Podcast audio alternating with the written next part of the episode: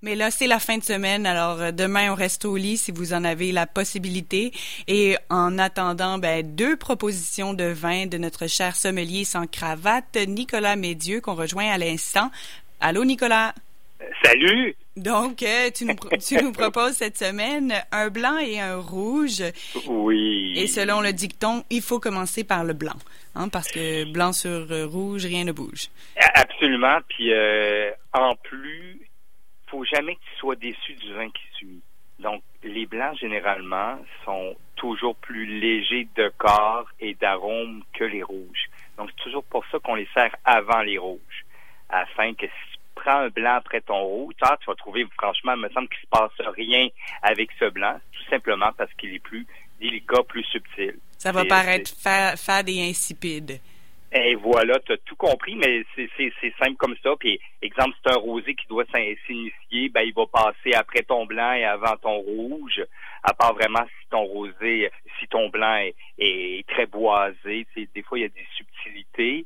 Euh, c'est pas, c'est pas, euh, comment je pourrais c'est pas immuable, là, mais quand même globalement, c'est comme ça qu'on qu'on qu'on sert les vins. Puis dans les rouges, toujours tes rouges les plus légers avant tes rouges plus corsés. C'est quoi un vin rouge léger? C'est un vin qui, a moins de tanin, qui, qui a moins de structure en bouche, puis moins moins de, de texture. Ça, c'est plus léger. Puis il est pas il est pas moins intéressant pour autant. Il y a juste un style différent. Ben, coudon, après le 23 décembre, je vais devenir une experte. Promis. C'est dommage qu'il n'y aura pas de partie de Noël. Je ne pourrai pas euh, étaler ma, culture comme de la confiture. sur FaceTime. C'est incroyable. c'est tellement drôle parce que tout le monde me dit, parce que je, moi, je suis animateur également. J'enseigne sur les vins.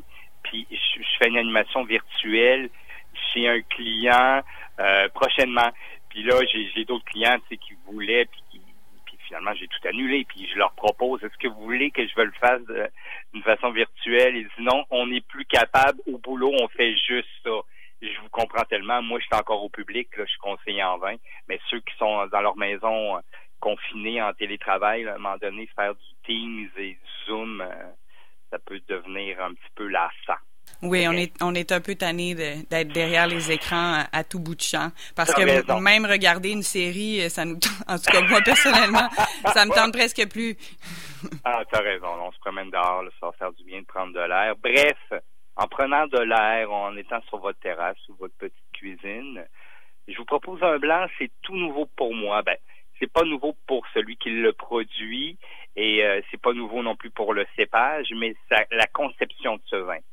Euh, c'est la cuvée de, François Lurton. François Lurton, ben, c'est un Français. La famille Lurton, c'est incroyable tout ce qu'ils ont de qualité. Ils continuent à faire de la qualité. François Lurton s'est positionné en Argentine, à Mendoza. Euh, travaille des Blancs là-bas, ici de Pinot Gris. On connaît bien son Pinot Gris qui est très présent. Euh, Piedra Negra, en, succursale, euh, a été un incontournable. Maintenant, on, on l'appelle un produit régulier, c'est-à-dire qu'on a tout le temps. Maintenant, c'est toujours ce pinot gris que je vous parle, mais un pinot gris sous une cuvée, bon, toujours agrobiologique, donc cette facture où on veut être un produit sain euh, pour, l'environnement immédiat puis pour les gens qui le consomment. Mais ce pinot gris-là, en plus, a été euh, fermenté en fût de chêne et élevé en fût de chêne. Euh, et je tiens à vous dire que le fût de chêne, c'est un fût de second vin. C'est-à-dire que, que ça veut dire ça dans le jargon? C'est-à-dire qu'il a déjà donné ses tanins de bois. Donc, dans le vin, quand le vin, le liquide touche le bois, euh, puis ce bois-là, jamais vu de liquide, va donner sa portion tannique et, et plus d'arôme. Mais quand il a déjà vu un vin, il a déjà donné ça au vin. Donc, ce que ça a fait, ce séjour délicat sur ce pinot gris, ça l'a complexifié, le pinot gris. Puis même la couleur a changé. Elle est presque couleur abricot. On pourrait presque l'appeler un vin orange, mais ce n'est pas un vin orange puisqu'il n'y a pas de macération euh, des pots de raisin blanc. Bref, ça sent quoi ce Piedra Negra, Pinot Gris réserve du millésime 2018, 2018 pardonne-moi, de François Lurton. Ça donne un nez sur l'abricot bien mûr. Mais vraiment, là, ça sort du verre, écorce d'orange, t'as les, les épices, puis j'ai vraiment dénoté noix de muscade. Tu touches, hein? C'est vraiment un nez qui est envoûtant.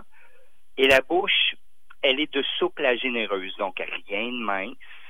Elle est fraîche. juste une fine amertume avec des arômes délicats d'agrumes mûrs, puis encore l'épice. Est-ce que ça peut faire un vin, un beau vin chaud de Noël? Ça pourrait, parce qu'il est déjà, il y a déjà tout ce qu'il faut. Tu n'aurais même pas besoin d'ajouter d'épices. Parce que tu sais qu'on parle de vin chaud, c'est qu'on va rajouter des épices dans le vin. Généralement, le vin chaud, il est rouge. Ce que j'ai vécu, euh, c'était plus avec des vins rouges que tu vas épicer. Tu vas rajouter des épices douces comme euh, de la cannelle, de l'anis étoilé, etc. Mais lui, si tu chauffes un peu, un peu, c'est sûr qu'il va perdre de sa subtilité. Mais bref, ça pourrait être intéressant d'essayer le tout. Mais pour lui-même, je l'ai accordé sur, regarde, j'ai fait différentes possibilités. La nourriture de la bouffe taille, des recettes taille, souvent bien épicées, euh, des arômes très exotiques, la bouffe indienne, euh, où, souvent les curies sont présents. Euh, ce vin-là s'est comporté à merveille totale. Vous êtes sushi euh, à tous vos vendredis soirs, c'est Pokéball Sushi. Essayez ce Pinot Gris finement boisé avec bel exotisme au nez. Vous allez adorer total. C'est 18 dollars de bonheur. Il y en a dans 10 succursales de la vaste capitale nationale, des succursales qui en possèdent quand même plusieurs bouteilles, donc il est disponible, mais allez sur SAQ.com avant d'être certain de vous déplacer dans une et qu'elle est bien présente. Donc, grand coup de cœur de ce Pinot Gris, une nouveauté, Piedra Negra à 18 vous allez adorer. Donc, ça, c'était mon blanc. Ensuite, le rouge, j'ai dégusté deux cuvées de rouge. Euh, comment je pourrais dire, j'ai dégusté du Clos Bélane, qui est une propriété dans le val Réal. C'est un petit village dans les côtes du Rhône village, dans le sud de la France. J'ai dégusté du Clos Bélane, la petite Bélane, qui est en côte du Rhône village, son appellation d'origine du millésime 2018. Mais ce vin s'est tellement envolé dans le réseau en l'espace de dix jours que j'ai dit, il faut absolument que je déguste son grand frère d'un coup qu'il n'y a plus de la petite Bélane. Bref, je vous parle de ces deux petits bijoux. Celui qui est plus disponible, c'est le Clos sa cuvée à 23 et 25. Il y en a 15 succursales qu'il possède. Ici, vraiment, oui, tu sur le village Valréas, dans le grand, grand millésime 2017. Retiens Clos cuvée en bio, en biodynamie, 50% grenache, 50% syrah, donc bel assemblage, typiquement rodanien. Zéro de sucre résiduel, es à 2,5, c'est extrêmement sec qu'est-ce que ça donne au nez, ce Clos. Est-ce que Bellane, c'est comme Belle Anne, comme une fille qui s'appelle Anne? T'aurais aimé ça, hein? Non. non. C'est peut-être qu'ils ont peut-être réduit le, le terme, mais non, c'est Bellane, B-E-2-L-A-N-E. Bon, je l'avais, je l'avais écrit comme ça, mais je me demandais peut-être, tu sais, qu'il est dédié, il est dédié, à, il est dédié à une Bellane, on ne sait jamais. Tu vois, Clos Bellane, c'est ça. Ben, tu sais, ça peut, euh, l'étymologie, de l'histoire, il y a tellement de choses qui peuvent faire en sorte que c'était peut-être Bellane du, nom d'une personne ou Belle-Anne du, nom d'un animal, tu comprends? Mais on le sait pas. J'ai pas l'historique de ce de cette nomination. Donc, qu'est-ce qui se passe, ce Clos Bellane au nez? Violette et fruits noirs, total, qui sortent du verre. Incroyable. Je te jure, si tu veux sentir, ça sent quoi la violette, cette petite fleur? dans un vin, déguste Clos Bellane. La violette, généralement, est liée au cépage Syrah. Mais tu vois, même s'il y a juste 50% de Syrah dans cette cuvée, ça sent vraiment la violette.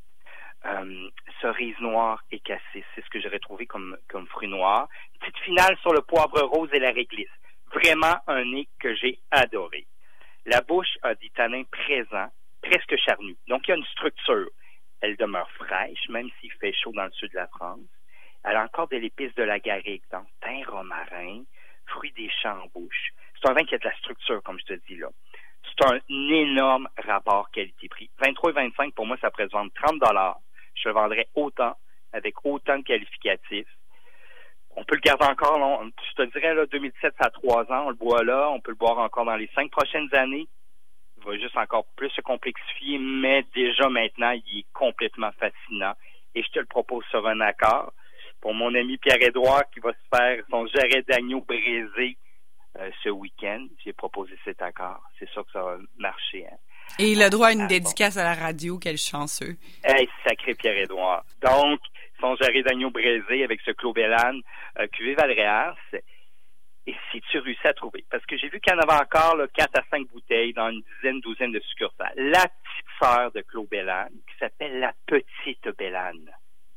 La petite Bellane, c'est dans le millésime 2018, c'est 100% Syrah dans ce cas-là, à 20,45. Je dirais à peu près 3 dollars de moins cher. J'ai adoré tout autant. Peut-être moins complexe que Claude Bellane, mais tellement rassasiant à 20,45. Donc, le duo Bellane, si vous trouvez la petite, achetez-les. Vous allez l'adorer. Tu réussis à faire acquisition de Claude Bellane, tu vas être satisfait. Tu peux en acheter une, tu peux en acheter deux, tu peux en acheter trois. Donc, tu pourras. Tu peux acheter la famille au complet. Hein? Et voilà, achète la famille. vous allez beaucoup aimer. Ça a été vraiment des grands, grands coups de cœur. Donc, c'est mes coups de cœur de cette semaine. Donc, on était sur l'Argentine avec Piedra Negra, son pinot gris fermenté en fût de chêne de second vin, qui amène beaucoup de complexité à 18 dollars.